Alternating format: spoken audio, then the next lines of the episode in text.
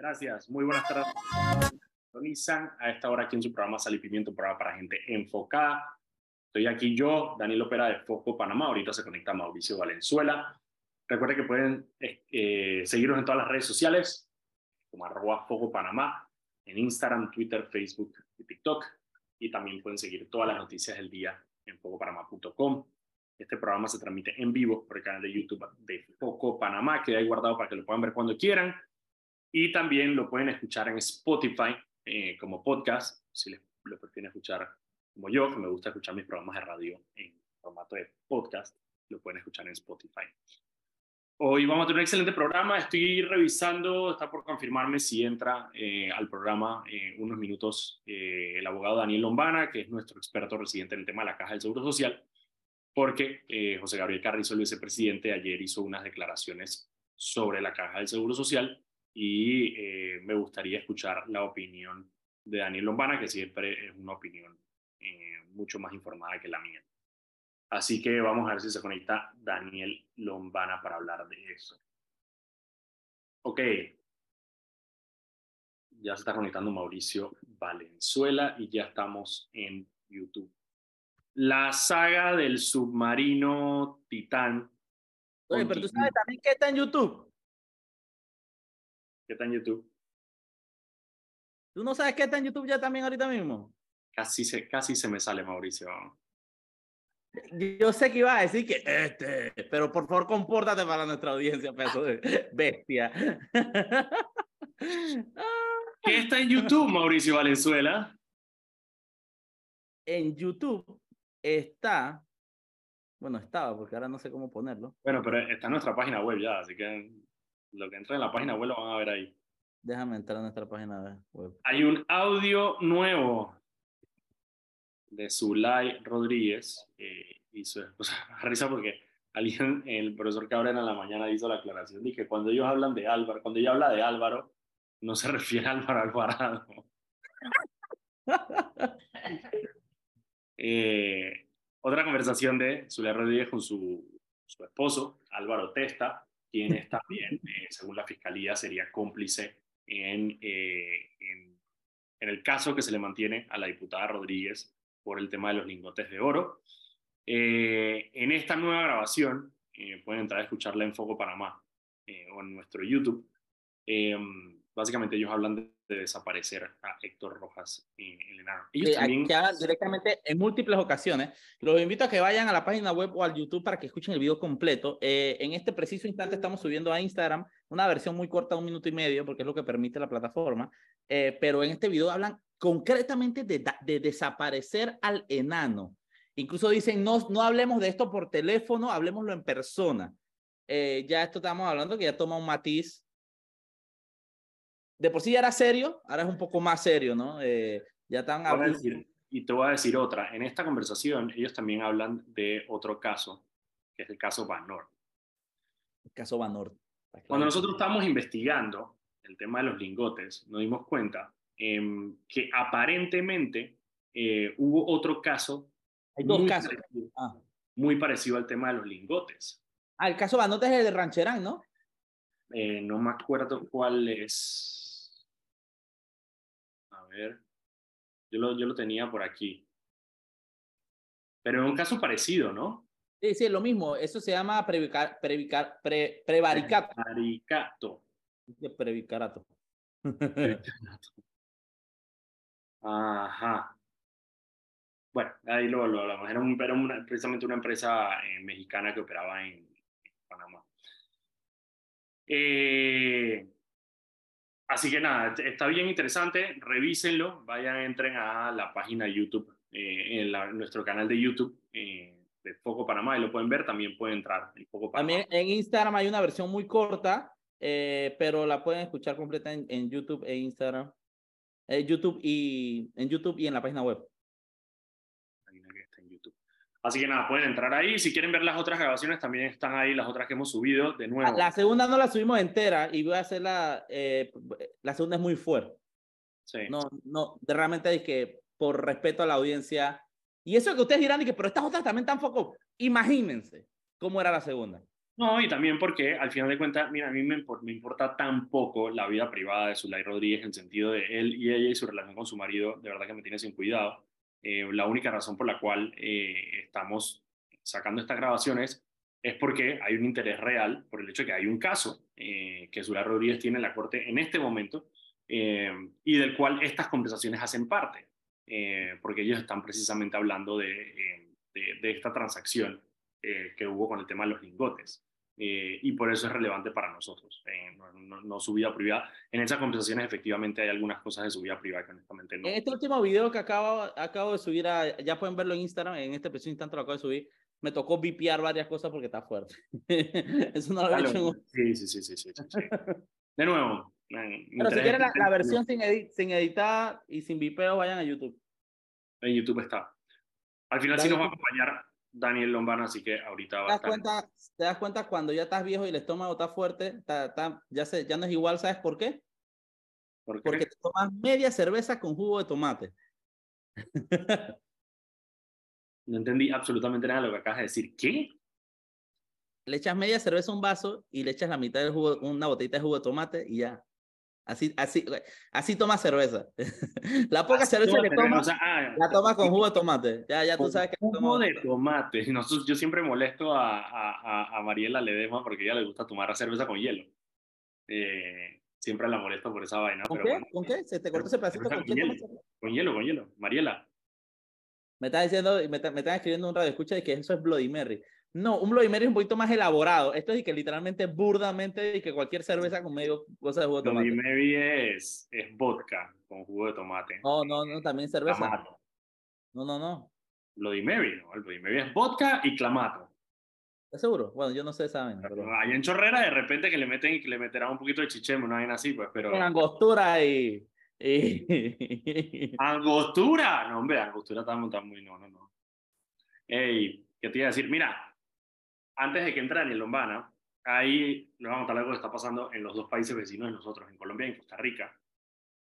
En Costa Rica eh, ahí ha habido eh, hubo manifestaciones eh, por parte de tanto estudiantes como miembros de la facultad de la universidad pública por aparentemente, bueno, es una marcha en defensa, un poco lo mismo que pasó aquí en Panamá hoy, marcha en defensa del presupuesto asignado a la educación pública, así que hubo marchas.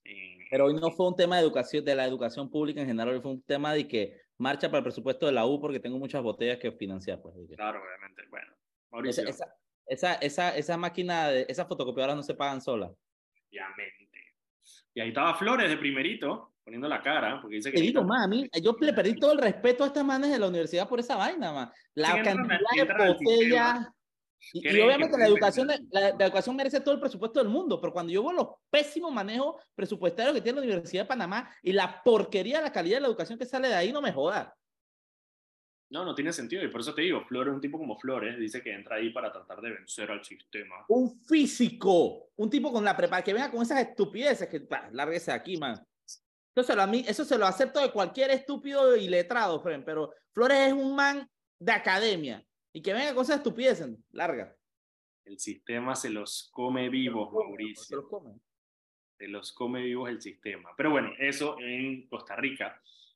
Por el lado de Colombia, ayer hubo, una ayer hubo manifestaciones en varias ciudades eh, del país. Eh, hubo manifestaciones en Medellín, hubo manifestaciones en Cali, en Santander, en Bogotá y en, la costa, eh, en contra de, básicamente en contra de Gustavo Petro. O sea, habían varias razones, tema de reforma laboral, que si esto, que si lo otro. Hey, fue una manifestación de gente que dice, no me gusta Petro.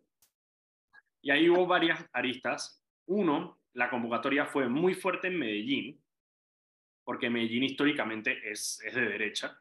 Eh, Medellín, por ejemplo, en el referéndum de la paz ganó el no.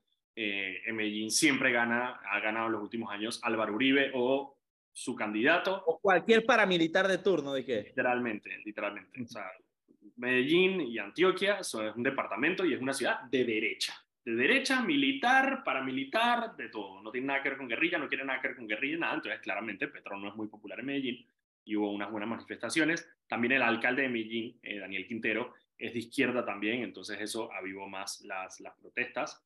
Sin embargo, en la costa, donde donde es duro Petro y donde es él, eh, no hubo mucha convocatoria. Ahí la crítica es porque, eh, claro, eso envalentonó al Congreso a cerrar la sesión y no discutir eh, lo que nos dijo Goma Osa la semana pasada, que es la aprobación del uso recreativo de la marihuana, del cannabis en, Colombia. No hubo quórum para poder hacerla pasar esta, esta ley en el Congreso. Y aparte, hubo también críticas porque Gustavo Petro, en, modo Gustavo Petro, eh, lanzó un tuit básicamente burlándose de la convocatoria eh, o criticando la convocatoria de la... De la Esto man no ven noticias. Yo, no. Ese man no ve lo que pasa en Nicaragua, en Venezuela. Eso man no ven cómo y que un tuit se puede transformar y que en una era centroamericana, sudamericana. No, eso, man no, no ve noticias. No, yo siempre digo de que, man, esa gente no vio cómo sacaron a Gaddafi. O sea... Exacto, esa man no vieron ni que el, el, el, palo de la escoba de que introducido en Gaddafi. No. Así que nada, Petro, eh, yo creo que Petro está, Petro está complicado. Petro está teniendo una presidencia muy complicada. Eh, sí, de algún, a ver, sí, porque tiene mucha oposición afuera, obviamente porque los sectores conservadores en Colombia son muy grandes eh, y tienen mucho poder, pero también es que se maman ellos mismos. Ah, o sea, no se ayudan, pues, ¿sabes? Escándalo tras escándalo tras escándalo. Ahora salió lo del tema del coronel que se habría suicidado, que era un coronel que trabajaba en el Palacio de Nariño, que era un coronel... ¿Que le suicidaron? De que se suicidó bueno, 16 salió, en la espalda. Lo que pasa es que hoy sale, dije no por exceso, se suicidó, lo suicidaron por exceso de plomo. Exacto, eh, contaminación por plomo. él, él eh, fue parte de toda esta vaina eh, que hubo hace dos semanas que yo les conté el tema de la nana, la plata, la secretaria privada de, de, Petro y Armando Benedetti, el embajador de... Bueno, él, ese coronel, aparentemente habría sido parte de todo este movimiento y el y hoy, Medicina Legal, salió en una, en una, conferencia de prensa y dijo que efectivamente el tipo se había suicidado. Con un em, tiro de, atrás para adelante en la espalda, en la nuca, así que... Exacto. No, no sabemos qué ángulo perfecto recto.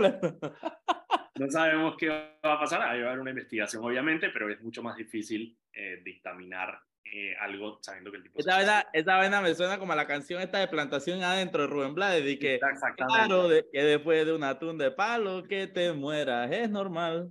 Es correcto, por muerte natural.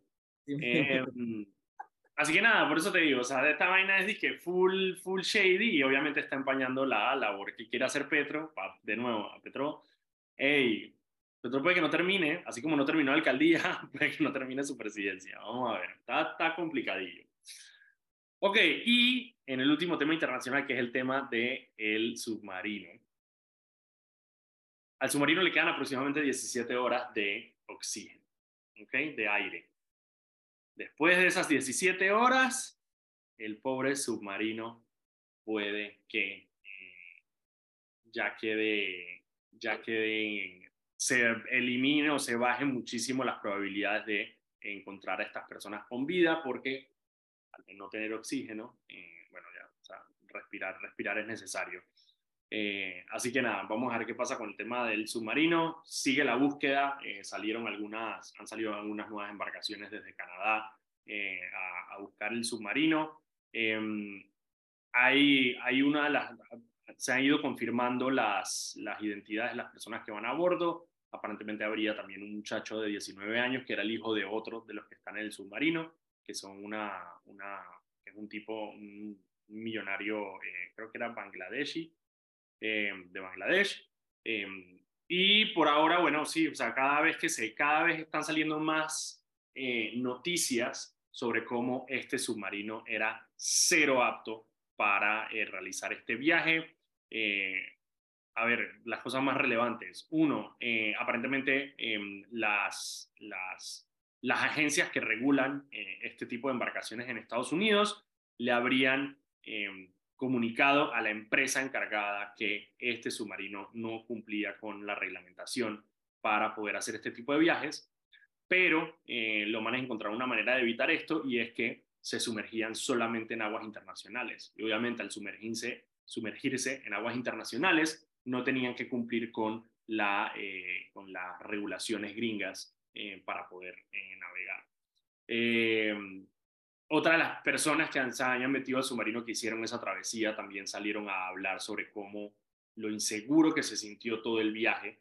Eh, aparentemente el submarino no era la primera vez. Yo les había dicho ayer que el submarino en la expedición anterior se había perdido por cinco horas. Resulta que en, la, en una expedición también anterior, el submarino se había perdido, en la expedición anterior se, se perdió por cinco horas. No lo encontraban y al final lo encontraron. ¿Tú me estás jodiendo, verdad? Y ahora salió que a salir? Y ahora salió a relucir que antes de esa había habido otra, otra, eh, otro, otra operación del submarino donde habían perdido comunicación con el submarino por completo por dos horas y media. Sabían dónde estaba, lo tenían localizado, pero no se podía comunicar con ellos por dos horas y media. Eh, así que nada, por eso lo que le está diciendo, ahora que te fuiste, lo que, está, le está diciendo la audiencia es que cada vez están saliendo más historias de cómo eh, este submarino no estaba apto para este tipo de operaciones. Cero. Cero apto y los manes simplemente se tiraron a locos queriendo hacer este tipo de, este operaciones sin tener las capacidades para hacerlo. Así que se complica cada vez más, parece, el, rescate de, eh, de estas personas en el Océano Atlántico. Eh, una de las cosas que ha circulado un montón es que aparentemente eh, algunos equipos de rescate habrían estado escuchando eh, como golpes de metal en intervalos definidos de cada 30 minutos, lo que daría luces a la posibilidad de que estén tratando de comunicarse con el mundo exterior. Pero bueno, no sabremos hasta que ellos no traten de identificar de dónde vienen esos, esos sonidos. Mira, son las 5 y 16, vámonos un cambio. Cuando regresemos, vamos entonces a las nacionales aquí en Sal y Pimienta. Y estamos de vuelta aquí en su programa Sal y Pimienta, un programa para gente enfocada. Estamos aquí Mauricio Valenzuela que está teniendo problemas con su Starlink eh, en su finca en Chorrera, pero ya se debe estar conectando de nuevo. Eh, recuerda que pueden seguirnos en arroba Foco Panamá en Instagram, Twitter, Facebook y TikTok. Y también pueden seguir todas las noticias del día en focopanamá.com. Este programa se transmite en vivo por el canal de YouTube de Foco Panamá, que hay guardado para que lo puedan ver cuando quieran. Y también lo pueden eh, escuchar en Spotify porque Ana Gabriela lo sube todos los días a eh, Spotify para que lo puedan escuchar como podcast. Ok, ah, Mauricio dice que se está cambiando porque no le estaba funcionando el el celular. Ok. Ah, la nacional, mira, hoy el día estuvo bastante lento. La única noticia eh, que estuvo dando vueltas todo el día fue la de el robo y posterior rescate de este bebé en Penonomé.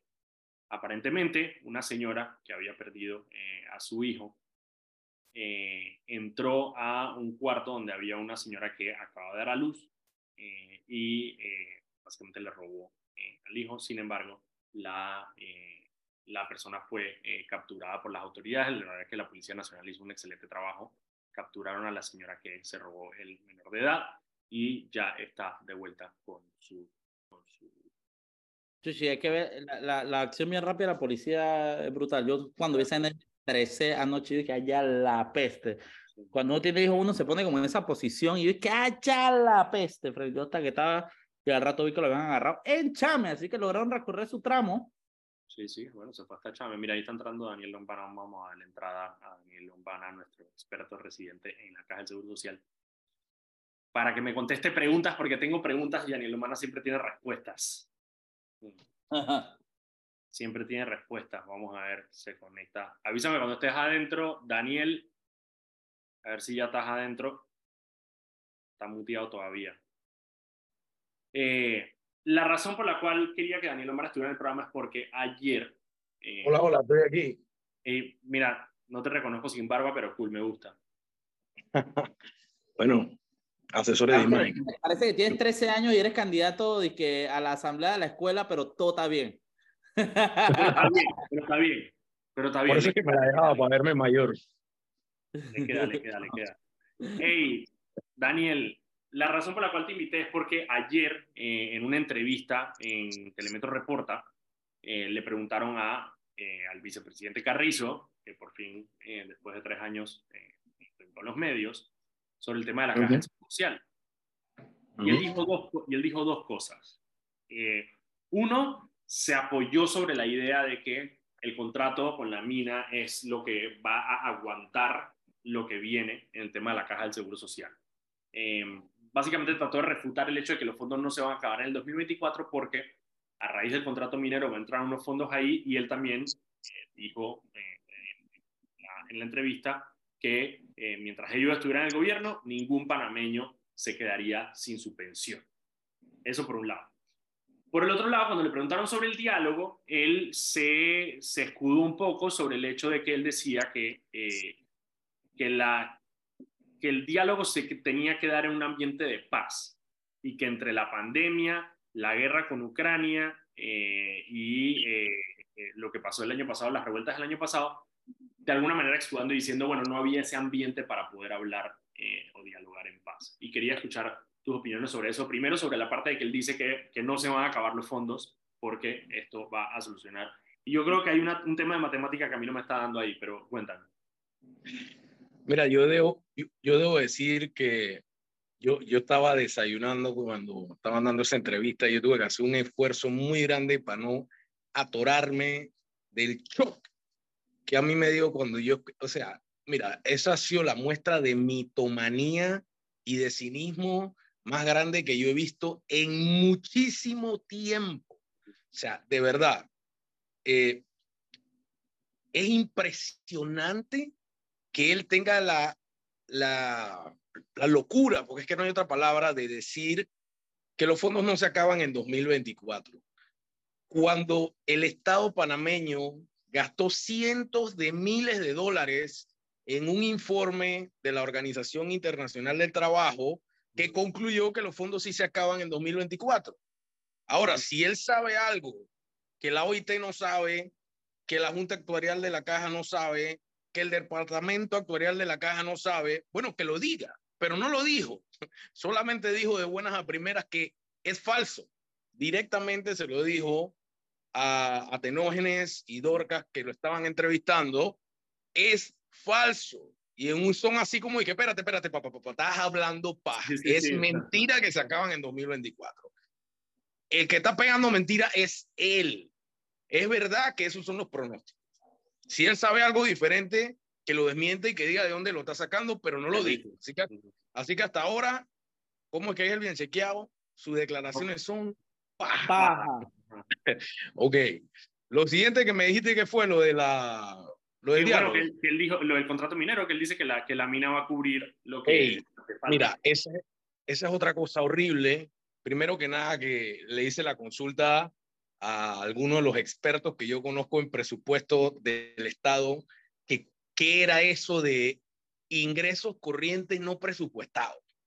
Eh, eh, pero, eh, pero espérate, ¿a qué te refieres con eso?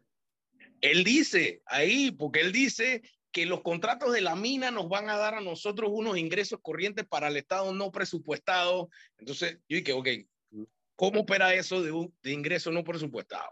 Primera pregunta que me surge sobre lo que él dice. Porque yo creo que se refiere, se refiere al hecho de que es, variable, entonces por lo tanto va a haber un ingreso que no está en el presupuesto, que simplemente va a entrar al tesoro, no, no entiendo. Que lo explique, que lo explique porque no lo explicó y a mí me dejaron muchas dudas eh, porque primero que nada estamos hablando de cosas que están en el aire. Él mismo se refirió al tema como no presupuestado. Eso quiere decir que si no está presupuestado, no hay certeza de cuánto va a ser. Segundo, él mismo dijo que esto todavía tiene que pasar por la asamblea.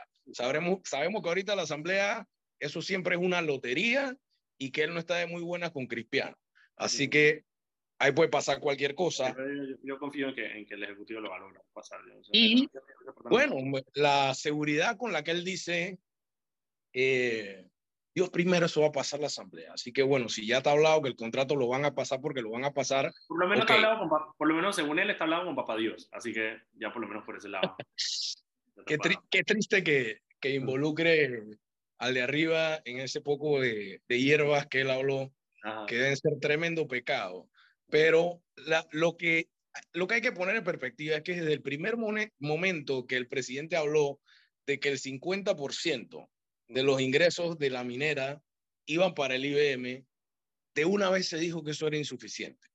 Primero se habló, se habló, de una suma muy baja, creo que eran 80 y algo, ahora subió como a 190 al año, pero igual nosotros estamos hablando de miles de millones de dólares que se van a requerir al año. Pues la deuda va a empezar a subir a mil millones, luego va a ir subiendo a dos millones al año.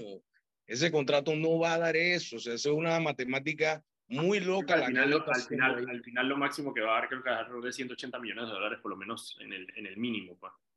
Ve, al año, al año.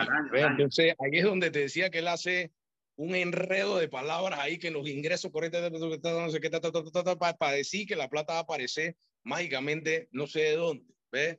Entonces, a mí me quedan muchas más preguntas que respuestas con esa aseveración que él dijo. O sea, hasta ahora la realidad es que esos números de la minera, eh, tanto para decirlo como él lo dijo, de que eso es, ahí está la solución, porque lo dijo así, directo. Ahí está la solución. Sí, una cosa es que ayude, bueno, son, 100, son 180 millones de dólares que no tiene que desembolsar el Estado, pero es que el hecho es que el Estado va a tener que desembolsar dinero. O sea, yo creo que no hay manera que el escapo, el, o sea, como están las cosas, va a tocar, por lo menos en el 2024 y 2025, o sea, a menos de que el nuevo presidente que entre, eh, o la nueva presidenta, entre e inmediatamente solucione el problema de la Caja de Seguro Social, estamos viendo que 2024 y 2025 el Estado va a tener que desembolsar dinero. O sea, no veo, no veo cómo no. No, sí, sí, definitivamente. Y el contrato de la minera, eh, como dije, todavía tiene un trámite pendiente. Y segundo, todavía falta ver cómo se va a comportar, cuánto realmente va a entrar. O sea que ahí no hay seguridad. Ahí no hay seguridad y es demagogia pura agarrar a los jubilados y a las personas que tienen esperanzas en el programa de invalidez, vejez y muerte y sus pensiones y asegurarles algo que él no puede asegurar. Punto, no lo puede asegurar y eso es altamente irresponsable de su parte. Y por el otro, el otro era el tema del diálogo. Él dice que el diálogo se tiene que llevar en un ambiente de paz. Y obviamente tú fuiste parte del diálogo. Eh, obviamente tú has criticado el hecho de que ese diálogo no, o sea, murió. Eso simplemente no, nadie habla de eso, no existe. O sea, casi que nunca existió. O sea, eso no, eso no, no pasó. no pasó, eso no pasó. Eh, y él habla de que ese diálogo... ¿Saben me, me recuerda al pacto bicentenario ese? Sí, sí, por eso, son simplemente cosas que no pasaron, Mauricio, ni siquiera, o sea, no hubo diálogo. También, también lo mencionó por ahí. Sí, el Bicentenario, bueno, yo lo dije ayer, yo le dije, le, sale mejor no mencionarlo y nadie le va a reclamar porque nadie se acuerda de él. Si lo menciona, la gente se va a acordar y lo va a reclamar. Mejor no lo menciona. Pero el tema del, del diálogo, él decía que se tiene que ser llevado en paz. Y yo lo que te quería preguntar es, em, obviamente ya no va a ser ahorita, va a ser en el próximo gobierno, pero ¿cuáles son los elementos que tú crees que puede traer em, una nueva presidencia a, hacer que asentar a la gente en el diálogo para qué, o si tú crees en eso, o crees que lo que se tiene que hacer es, bueno, que el presidente mande la línea y que tome una decisión porque alguien tiene que tomar una decisión. Mira, lo primero que yo creo es que tiene que ponerse la propuesta del gobierno por delante. Para eso se les elige. Ok, no estamos diciendo que la propuesta del gobierno va a ser impuesta, no estamos diciendo que no se va a revisar, no estamos diciendo que no se va a poder opinar, pero ellos tienen que dar el primer paso. Uno de los mayores fallos que tuvo esta mesa fue que el gobierno no dijo nada, sentó a todo el mundo ahí, inventen, discutan. Lo único que yo digo es no paramétrica. Ustedes vean qué van a hacer. ¿Ve? Entonces, eso no funciona. Lo otro que yo veo es que el Ejecutivo entrante tiene que presentar un proyecto de ley a la Asamblea Nacional en el menor tiempo posible y ese debate del diálogo nacional por la caja se tiene que dar en una subcomisión legislativa. Porque ¿cuál es el problema del formato que utilizaron ahorita? Que cuando terminaras la mesa del diálogo, lo mandas al órgano ejecutivo. El ejecutivo lo presenta como proyecto de ley, entonces la asamblea vuelve y lo traba en una subcomisión. Y ahí puede pasar o morir dormir el sueño eterno o puede pasar cualquier cosa. O, modificarse completamente. Entonces a mí me parece mucho más eficiente el mecanismo de que el Ejecutivo tenga la valentía de dar el primer paso, presente la propuesta, llegue a la Asamblea, y en la Asamblea se llame una subcomisión y en esa subcomisión entonces se convoquen a todos los actores y se tome todo el tiempo que sea necesario, porque una vez cuando ya termines el debate y ese proyecto salga de la subcomisión y regrese a primer debate, ya tú no tienes que volver a sortear ese mismo paso, que es lo que iba a pasar ahorita. Doble trabajo, porque cuando llegues a la asamblea, a la subcomisión, vuelve a hacerse, es como empezar de nuevo. Sí, Entonces, ni, los, ni, los, empresarios, ni los sindicatos, ni los trabajadores están representados verdaderamente en la Asamblea Nacional. O sea, iba a ser, O sea, iba a ser un free for all allá dentro de la Asamblea Nacional. Mira, sí, no lo había pensado así. Yo creo que lo que podría hacer es eso, es, es, obligar a hacer el diálogo en una subcomisión de la, caja, de la Asamblea Nacional, de alguna manera, y de nuevo, le estamos dando mucho crédito a la Asamblea, pero con una Asamblea Nacional como mediadora, básicamente, que son los, en efecto los que van a tener que ponerle la firma después a ese, a ese proyecto, y que ellos sean los mediadores, se dialogue entre las diferentes facciones eh, a lo interno de la comisión, de la subcomisión, y que se llegue a esos compromisos a lo interno de la subcomisión y que la Asamblea Nacional simplemente diga al final, listo, estoy de acuerdo, llegamos a un consenso, paso el, la modificación como es. Es que ya está pasando. El, el CONATO, que se levantó de la mesa del diálogo, ah, bueno, sí, por iniciativa ciudadana a la Asamblea Nacional, el proyecto fue prohijado y el proyecto está en una subcomisión. Entonces, ese ahí, ese proyecto y de hecho, Cristiano, Cristiano intentó que, que, hubiera como un mini diálogo dentro de la, de, la, de la asamblea con ese proyecto, ¿no? Sí, por eso yo creo, creo que el proyecto tiene que entrar por esa vía porque nos ahorra camino y el tema de la caja de seguros sociales tan complejo. O sea que realmente una vez que ya tú logras la paz en el diálogo, eh, volver a que la asamblea abra eso, con una subcomisión, eso es problemático. Y, y también se tiene que tener el compromiso, por eso es bueno que se haga dentro de la asamblea, con una nueva asamblea, teniendo en cuenta que los ciudadanos tengan en cuenta que hay que cambiar esos diputados y hay que elegir mejor. ¿Ves? Pasó ahí la cuña, pero cuando eso salga de la subcomisión, está en la asamblea y debe haber el compromiso de respetar lo que se debatió en esa subcomisión. ¿Ves? Que si vamos a un segundo, un tercer debate, hay modificaciones que sean puntuales, que tal vez ayuden a mejorar lo que se hizo, pero que no alteren la esencia del espíritu ni del acuerdo al que se logre llegar en ese diálogo dentro de una subcomisión legislativa. A mí me parece que ese sería el mejor punto por el cual empezar de una vez empezando el gobierno. Claro, sí, ahí lo, como tú dices, ahí lo, lo, esencial es que la ciudadanía entienda eh, que si se va a discutir en la Asamblea Nacional, definitivamente necesitamos mejores personas eh, para que puedan tener la, la, la, capacidad, ni siquiera digo la, la, la, la, estoy diciendo la capacidad porque es que hay elementos en la Asamblea Nacional ahora mismo que es que no tienen, no es, que, no, es que, no es que sean malos. No da, hermano. Es que no da, o sea, yo los veo, yo digo, ese man, ese man no está para estar discutiendo la caja del Seguro Social. No, y es que tristemente esto es un tema de voluntad. Yo, yo, yo hablo con mucha gente y digo que, que si tú tienes la voluntad, tú llevas un buen diputado que realmente le interese, que realmente tenga esa esencia nacional de yo quiero ayudar a mi país. Esto es todo lo que se necesita, ¿ves? porque en la asamblea tú te puedes conseguir un buen asesor, tú puedes conseguir una buena persona que maneje el tema. Que por eso, es un tema de voluntad. El problema ahorita es que para, eso están para eso están las bancadas, para eso están las bancadas, ¿no? O sea, que la bancada entrene cada uno a su, agarre su, su personal, sus diputados. Claro, es un tema de voluntad y de llevar gente sensata, porque el peor problema ahorita mismo es que no ha habido ni la voluntad. O sea, engaveta eso en una mesa de diálogo, engaveta eso en una subcomisión, tírale tierra, échale humo, eso nunca pasó. Esa es la peor actitud que se puede tener ante este problema. Y la otra, la última pregunta que te tengo, Daniel, es que eh, y esta es una pregunta mega cajonera a todos los candidatos presidenciales, eh, ahora que están haciendo su tour de medios, que es que los periodistas preguntan, bueno, ¿y usted de llegar a la, silla presidencial eh, implementaría medidas paramétricas, que significa básicamente subir la jubilación o aumentar el número de cuotas? Em, ¿Tú ves una posibilidad de modificar eh, esta situación de la Caja del Seguro Social sin mover sin tomar medidas paramétricas o eso es demagogia decir que no va a tocar las medidas paramétricas? Mira, yo creo que el candidato que diga que no va a tocar ni una sola paramétrica, lo primero que tiene que proponer es cómo va a recortar, recortar el presupuesto del Estado.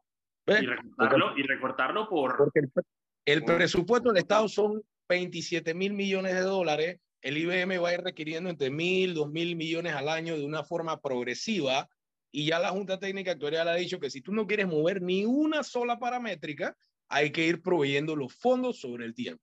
¿Y cuál es la única manera de lograr eso?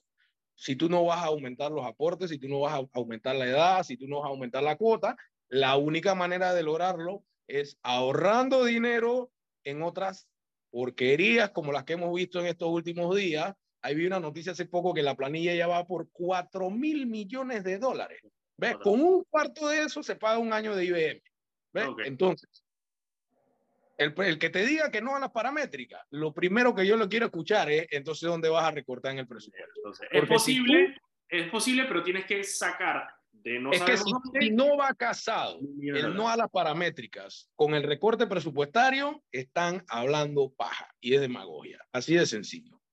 Lo escucharon Eso aquí y lo escucharon de Daniel Lombana, que es una voz autorizada para hablar de la Caja del Seguro Social. Si usted, un candidato a presidente, le dice que no va a tocar las medidas paramétricas, usted la siguiente pregunta que tiene que hacerle es, ¿y de dónde va a sacar los dos mil millones, los mil y pico de millones de dólares anuales que se necesitan entonces para cubrir eh, el tema de las jubilaciones? A mí me parece sencillo, yo creo que esa es la, la manera más, más fácil de, de, de verlo. Hey, ¿No quieren tocar las paramétricas? Perfecto, no hay problema de dónde va a venir esa plata. Son las 5 y 38. Vámonos al cambio y ya regresamos con más de sal y pimienta.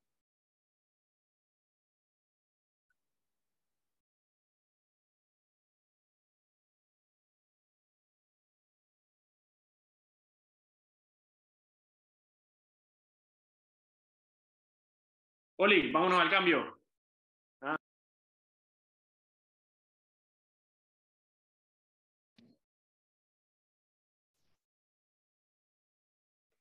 Hola, hola. Todo se derrumbó. Ey, se cayó esta vez. Un segundito. A ver, habíamos quedado, habíamos quedado en que todo el que te diga que no va a haber paramétricas, pero no te dice de dónde estamos van a en salir. cambio. Estamos en cambio, Daniel. Estamos en cambio. Ya. Seguro, yo no escucho, yo no escucho cambio. Dale, dale. Ahorita que viene cerramos.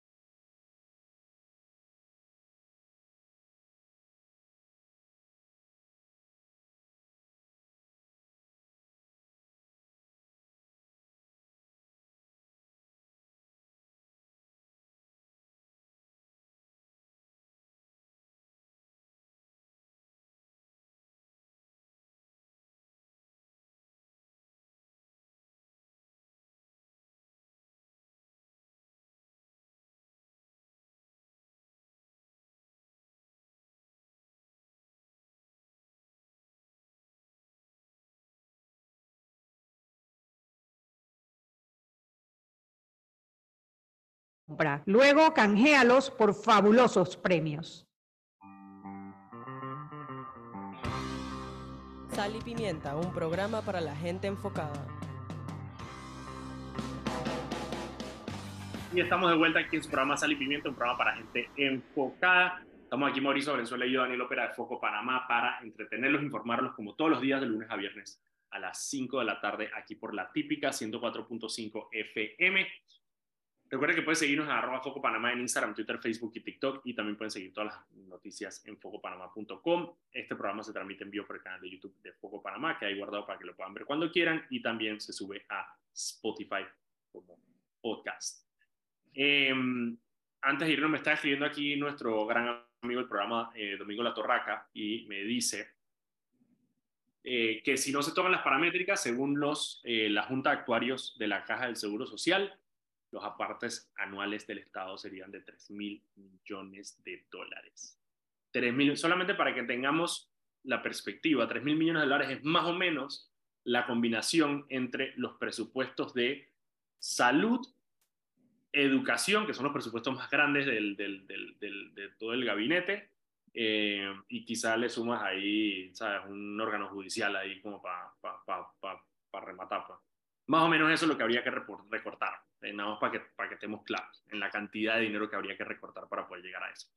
Porque claro, a mí me dicen, y, yo, yo, entiendo perfectamente, y, y salen los, los, la gente de los sindicatos y la izquierda y dicen, bueno, sí, pero lo que pasa es que la evasión fiscal de la Caja del Seguro Social eh, es muchísimo dinero, y es cierto, y, y hay muchísimos negocios y hay muchísimas personas que le van a la caja del Seguro Social. Em, el problema es que por más que tú hagas extremadamente eficiente el Estado en recoger eso, que por, de por sí ya hay, o sea, ya es un tema penal, o sea, deberle a la caja del Seguro Social es un tema penal, o sea, ya hay una presión del órgano judicial de por medio. Eh, eh, bueno, solamente para recordar ahorita, Pfeiffer, eh, el de Petaquilla Gold, está casualmente, en, no sé si va a juicio por eso, o ya está en juicio por eso. Em, o sea, es un tema donde hay presión. Eso va a tomar tiempo. recoger ese dinero va a tomar tiempo. Eh, por más que lo hagas eficiente, tienes que establecer todo un proceso para poder recoger ese dinero. Y no, vas a hacer, no, no lo vas a hacer a tiempo eh, eh, para poder llegar a, los, a la cantidad de dinero que necesitas. Em, y por el otro lado, incluso si metes a todos esos empresarios presos, eso no quiere decir que vas a recoger, a, a, a recolectar la plata que necesitas. Así que nada, ¿con qué quedamos? Entonces, bueno, eso, hay que tocar las medidas paramétricas, eh, a mí eso me queda, me queda claro, yo honestamente, eh, como dice Daniel Lombana, el que le diga que no, pregúntele dónde va a sacar mil millones de dólares. ¿Qué más ibas a decir, Daniel? Bueno, no, nada más para concluir ahí, porque se cayó esta, esta cosa ahí en pero sí, la, la, cifra que manda Domingo es certera, eso es lo que, lo que dice el informe de, la Junta Técnica Actuarial, eh, así que Conclusiones, Carrizo está pegando mentiras, el dinero sí alcanza hasta 2024, es lo que dice el informe de la OIT. Cualquier candidato que le diga a usted que va a resolver sin paramétrica, la pregunta obligada es de dónde vas a sacar mil, dos mil, luego tres mil millones de dólares al año.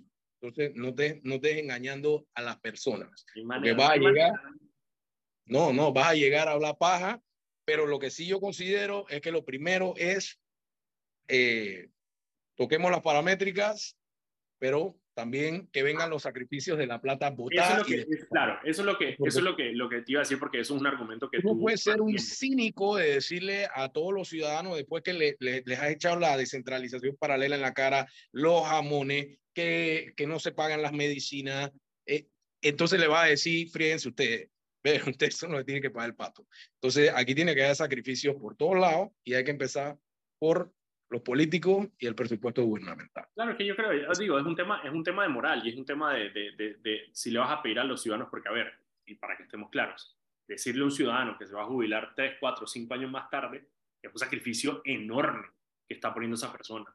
Si tú vas a aumentar las cuotas de jubilación, es un sacrificio enorme para muchísimas personas. Eh, y, y, yo creo que eso tiene que venir de la mano, como tú dices, Daniel, Mira, eh, hay que, yo, yo, el yo el otro día escuché, en cara, porque si no la gente se va para la calle. O sea, si tú no vas a recortar yo tu escuché a Ana Matilde, Ana Matilde Gómez el otro día en, en una entrevista en Telemetro y, y me, me, quedo con algo que ella dijo, que es el tema de que hay que empezar a hablar de los cómo. ¿Ves? Sí. Todo el mundo quiere hablar de los qué, pero no quiere hablar de los cómo. ¿Ves? Entonces, sí. Total, vas. A vas, a resolver esto. ¿Cómo? Vas a implementar las paramétricas. ¿Cómo? Porque eso no se hace a lo loco. Hay, hay, eso se hace de forma escalonada. Cuando se hizo con la ley 51, se hizo de forma escalonada. Obviamente, el que se jubila el otro año no le vas a tirar la jubilación cinco años más para adelante. Hay que clasificar a la gente por edades. O sea, eso se tiene que hacer. Por eso es que el cómo se va a hacer es igual de importante que qué se va a hacer. Porque también hay que darle la tranquilidad a la gente de saber el tema de la seguridad jurídica, los que ya han cumplido hasta cierto punto con todas sus obligaciones. O sea, eso tiene que ser organizado. Eso no puede ser un relajo. Eso, y por eso es que se necesitan debates puntuales, de altura, con propuestas, no lo que hemos visto que ha hecho el vicepresidente, perderse toda la campaña, no ir a una sola entrevista, no dar una sola propuesta y aparecerse después que ya ganó, hablar 40 minutos, que eso, eso fue una película de política ficción, ¿ves? Si existe la ciencia ficción, eso fue política ficción. No, pero Así mira que, que bueno. casualmente, yo, yo, esa misma crítica, el cómo yo creo que le cabe casualmente a Rómulo, que Rómulo fue justo después de Gaby Carrizo eh, en, uh -huh. en, Telemetro. Eh, y a Rómulo yo también le tengo la misma crítica. O sea, Rómulo, eh, obviamente, a ver, criticar al gobierno es extremadamente fácil, yo lo hago todos los días, pero yo no estoy corriendo para nada. Entonces, claro, cuando tú sí estás corriendo para algo, pues tú tienes que, o sea, tú estás apelando a la gente a decir, tienes que elegirme a mí para poder yo administrar el Estado. Yo sí creo que tú tienes que traer a la mesa eh, ese cómo. Y yo, de, en Rómulo, por ejemplo, en esa entrevista no lo vi. O sea, vi, las críticas y las entiendo perfectamente. Estoy completamente de acuerdo con él en las críticas que le hace al, al, gobierno. Eh, pero yo creo que, y es verdad lo que tú dices, eh, es hora de empezar a hablar, a hablar de los cómo. Y, y toda esta gente que tiene partidos políticos. Yo te, yo, te, yo te, voy a concluir con mi cómo. Dale tu cómo, eso me gusta. Nosotros salimos el leído el 5 de mayo, al día siguiente vamos a empezar a trabajar en el proyecto de ley, vamos a agarrar los dos meses de transición para hacer todas las reuniones que haya y entrar a la Asamblea Nacional ya con una idea concreta, que eso es lo que yo pienso que tiene que hacer cualquiera que gane. Cualquiera que gane al día siguiente tiene que aprovechar los dos meses de transición para entrar el primero de julio con un proyecto de ley que garantice que el tema de la caja se empiece a mover de una vez. Sencillo. Y Sencillo la... porque esto es urgente antes de que te vayas, Daniel Lombana, una, un mensaje para eh, quizá la, los jóvenes, que no, bueno, jóvenes y no tan jóvenes, jóvenes de nuestra edad, digamos que nosotros todos estamos en los treinta y picos, que eh, estamos completamente desinteresados del tema de la caja del Seguro Social. ¿Por qué? ¿Por qué nos debería interesar? Mira, ¿por qué a todos los jóvenes les debe interesar el tema de la caja de Seguro Social? Simple y sencillo. Aquí la gran mayoría de todos nosotros no vamos a ser multimillonarios cuando seamos viejos, no vamos a tener plazos fijos hartos de millones de dólares, no vamos a tener acciones en todas las empresas del mundo para vivir de la liquidez que nos den nuestros activos. ¿Ves? Y parte de la seguridad que usted va a tener cuando llegue a viejo es poder contar con un sistema de pensiones que le garantice a usted los medios de subsistencia en su vejez. Eso es importantísimo. Tristemente, todos los jóvenes, está bien, no te está pasando ahorita, pero muchos de nosotros lo podemos estar viendo con nuestros padres o con nuestros abuelos. ¿Ves? Cómo después de una vida productiva caen en no poder valerse por ellos mismos eh, de, de forma económica o de cualquier otra forma. Esa es la importancia de la seguridad social. Tal vez ahorita no te toca a ti, pero está tocando un familiar tuyo. Y a futuro, ese es el espejo donde tú te vas a ver. Entonces, no podemos desconectarnos de esto. No podemos decir, no me importa, no, que no me lo descuenten, porque es que al final, ok, te ahorraste la plata ahorita, pero mañana cuando tengas 65 años y no tengas jubilación, ¿dónde vas a quedar? En el 120 a los 60, que ese programa también hay que revisarlo. Entonces, ese es el futuro que nos espera. Por eso hay que pelear por la caja de seguro social, hay que pelear porque eso se despolitice deje de ser un botín político y que los fondos se usen bien y que el programa sea sostenible y sobre todo que haya rendición de cuentas. Yo veo una caja de seguro social moderna, una caja de seguro social en la que un joven se pueda meter, como entre una banca en línea y ver cuánto tiene ahorrado, cuánto ha aportado, cómo están sus pensiones, porque eso, eso motiva. ¿Ve? Existe el CIACAP, que el CIACAP tú te puedes meter y revisar tu saldo. El CIACAP es una belleza entonces eso te motiva y que tú sabes que yo voy a invertir, yo voy a aumentar mis aportes porque yo estoy viendo cómo me está generando mi dinero. No obstante, cuando tú vas a una caja de seguro social, que tú no puedes ni preguntar cuántas no cuotas tienes, nadie te sabe decir, tú no sabes cuánto están rindiendo los aportes que tú tienes ahí y encima te obliga. Yo entiendo que eso desmotiva a cualquiera, pero precisamente por eso es que tenemos que luchar por esa institución. Y bueno, muchas gracias. Desahuévate que no vas a ser millonario y importa, que te importe la caja del Seguro Social. Gracias, Daniel. Vámonos a un cambio rapidito y ya regresamos con más de sal y pimienta. Eso.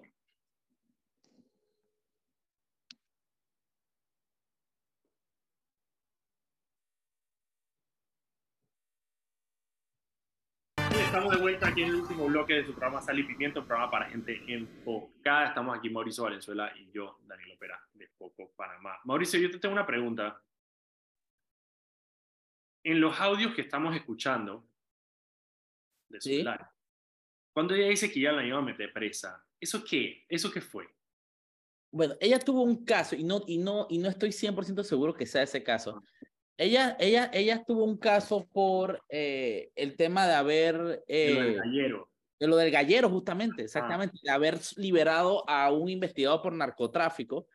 Eh, se hablaba de coimas, etcétera, etcétera. Y ella fue procesada, ella, ella incluso giraron una orden de detención y nunca la agarraron. Y en ese interín durante el gobierno de Martinelli, ahí fue como que, que, que la man quedó ahí media sumisa a Martinelli y, y el caso lo archivaron y todo, y ahí quedó en nada.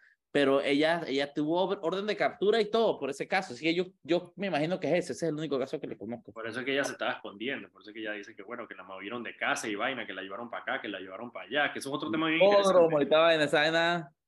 La man, o sea, metiéndose en casas que ya no sabía, o sea, a, a lo delincuente, man, que cambiando de casas y vaina, que la persona que estaba ahí ya no quería que ella estuviera en esa casa, o sea, mínimo, mínimo Pablo Escobar, o sea, moviéndose Claro. por ahí. Así como cuando Pablo Escobar estaba huyendo del, del, del, del- de los El bloque de búsqueda. Sí, sí, sí, algo así, algo así es, ¿no? Entonces, dentro de todos esos audios que hay mucha paja y vainas que realmente no interesan, hay joyitas, ¿no? Hay joyitas, No, hay, yo, hay- creo que, yo creo que, yo creo que, bueno, obviamente estos audios no sirven para, para nosotros honestamente, yo no, yo no sé cómo, cómo lo obtuvieron. Eh, vaina vi, full pedazo, me imagino. Vaina, Sí. lo- vi en los comentarios, no, vi- no, porque también vi en los comentarios, eh, y ha habido varios comentarios de personas que han dicho que, que, es- que saben eh, que fue el marido. Porque él, él también en algunas partes de la grabación dice, yo te tengo grabada. Tengo cinco, es verdad, es verdad, es verdad. Él habla de que tiene cinco horas de conversaciones en su live De- con de- el narco de- este, el enano. con el enano. Entonces, no sé, puede haber sido también por ese lado, Pilla. No Sí, puede haber sido las dos cosas y obviamente al tenerlas este man, eh, el man ya llegan a, a- a dominio de cualquiera, ¿no? Sí, a dominio de otras personas. Sí, eso me pareció bien interesante, esa, esa parte de que, de, de, de donde, man, ayer, antes de, ¿no? ¿Saben ayer estábamos discutiendo el tema de la xenofobia, ante- al, al principio del programa? Sí. Eh, y Ana subió parte de esa discusión a, eh, a, a Instagram.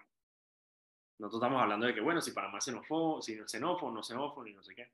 Y sale un man y comenta de que, de que ustedes lo que quieren es de que, yo sé por qué están teniendo esa discusión, porque ustedes quieren que la agenda, la agenda LGBT y vaina, no sé qué, la agenda 2030, peste! lo que no sé qué, espérate, y alguien les contesta y que, señor, están hablando de xenofobia, no de homofobia. Pedazo de bruto. De que... Manito, me reí leyendo ese comentario. Quien sea que haya puesto ese comentario en, lo, en, en Instagram de nosotros se merece, se merece. Es más, si, si nos contactan por DM y logro verificar que es la persona. Yo le le mando un suéter. Yo le mando un regalamos un suéter. Exacto. Por, haber, por haberle dicho al man este de que señor están hablando de eso. Es un odio completamente diferente. Es odio a otro tipo de cosas. No se, no se preocupe. Exactamente. ¿Qué Eh? Son brutos, son bru- brutos. No, no, no, no, no son bestias. Ay, Panamá para los panameños. Bueno, al final terminó ahí, ahí terminó este, uno de los grandes Panamá para los Alexis panameños. Jiménez preso. Alexis Jiménez que está detenido. Bueno, y ahora está corriendo por, por cambio democrático, dice él. No era por el rey. No, no, no, por RM es el otro. Eran dos. Seguro. Manuel Murillo, sí, sí, sí. Y eh, Alexis Oliva. Alexis Oliva después se fue para cambio democrático con, con Yanivel. Te iba a decir la, sobre la entrevista de ayer de Rómulo. Ayer Rómulo dio una entrevista en, en, en Telemetro y me gustaron dos cosas. Una de las cosas que dijo, le preguntaron por el tema de Yanivel y él fue muy claro y dijo, hey, eso no tiene nada que ver con la campaña. Ella, eh, ella efectivamente ya puede participar de la, de, la, de la primaria y queremos que participe en la primaria.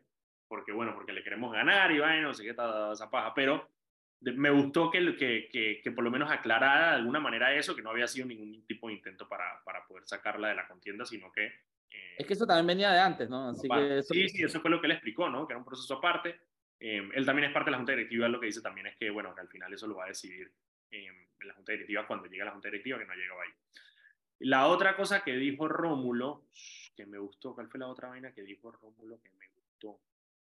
Ah, no me acuerdo qué. Bueno, ya lo critiqué el hecho de que el cómo, porque el man se la pasó hablando, dije, bueno, criticando el gobierno, pero eso es más fácil que, o sea, anito. Eh, pero ¿cuál fue la otra vaina? Bueno, ya me acordaré después. Yo esta entrevista te tengo que confesar que no la vi. Mírala, estuvo bien. Ah, Estuvo, estuvo, estuvo ok. Estuvo ok, no fue la gran vaina. Ah, no, ya me acordé lo que te iba a decir. Martín Torrijos estuvo hoy, antes de irnos, Martín Torrijos estuvo hoy aquí en Panamá en directo, en, en la típica, y le preguntaron por Ramón Ashby. ¿Qué dijo? Dijo dos cosas. Dijo, uno, dijo, bueno, sí, en mi gobierno nadie va a tener impunidad, papá, papá, papá. Dijo, yo soy amigo personal de Ramón Ashby, eh, de su papá. Eh, Ramón Ashby es mi amigo y no lo voy a negar. Pero también dijo una, o sea, no dijo, dije, bueno, pero ya que está confirmada la sentencia que vaya y se entregue, pues dije, bueno, no, él todavía tiene recursos que él puede presentar. Manito. ¿Qué? o sea, la- sí, sí, dije, no, él Ah, todavía Mándame tiene ese video que esa tiene que sacarla. esa tiene que sacarla. vamos a mandar.